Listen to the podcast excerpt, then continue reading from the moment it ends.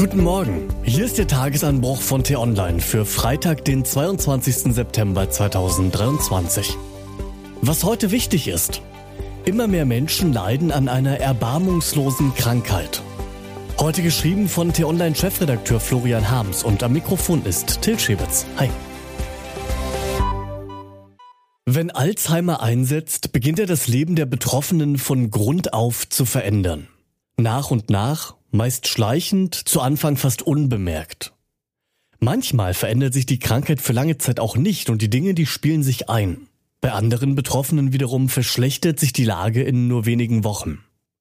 Alzheimer ist schlecht voraussehbar, kann jeden treffen und lässt auch in der Umgebung der Erkrankten niemanden in Frieden. Ob Nachbarn, Freunde oder die Angehörigen sowieso. Alle müssen sich mit der Situation auseinandersetzen, ob sie das wollen oder nicht. Das geht an niemandem spurlos vorbei. Wie viele Menschen darunter leiden. Stellen Sie sich mal die zweitgrößte deutsche Stadt vor. Hamburg. 1,8 Millionen Menschen. So viele Demenzerkrankte sind es in ganz Deutschland. Und es werden immer mehr. Rechnet man dann noch die Angehörigen, die Freunde und Pfleger dazu, dann sind wir bei einem Problem, das so viele Menschen betrifft, wie Hamburg, Berlin, München und Köln Einwohner haben, mindestens. Man muss es sich so plastisch vor Augen führen. Denn die Krankheit und ihre Folgen spielen sich hinter verschlossenen Türen ab. Man sieht gar nicht so viel von ihr, bis sie in die eigene Welt einbricht. Dann bestimmt sie bald den gesamten Alltag. Der Welt-Alzheimer-Tag ist auch am Tag danach, so heute, ein guter Anlass, um darauf hinzuweisen. Die bisherige Unterstützung, die reicht in der Praxis nicht aus. Die Betroffenen und pflegende Angehörige brauchen jede Hilfe, denn es ist eine unfassbar fordernde Zeit. Verschwinden lassen kann man die Krankheit und die Belastung leider nicht. Alzheimer gehört zu den Karten, die das Leben austeilt, zufällig und ohne erkennbares System.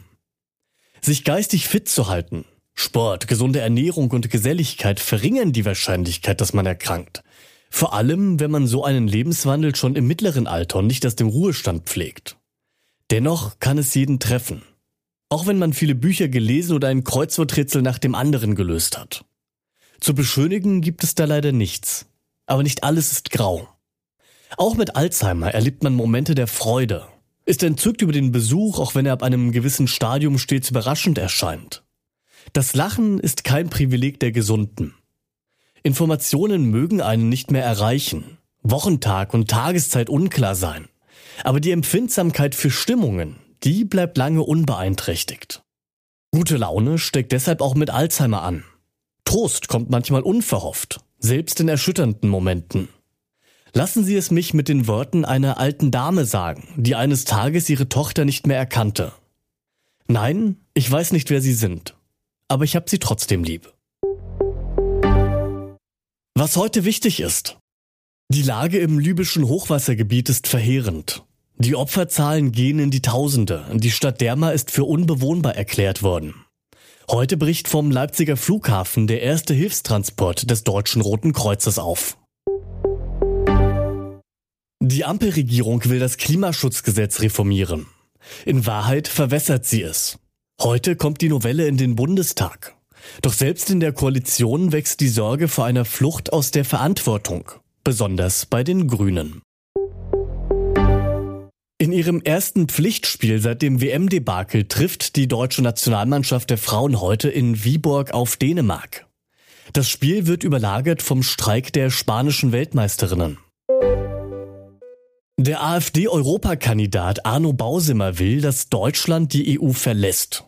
Nun zeigt aber eine T-Online-Recherche, der Mann streicht tausende Euro an EU-Subventionen für seinen Geflügelhof ein.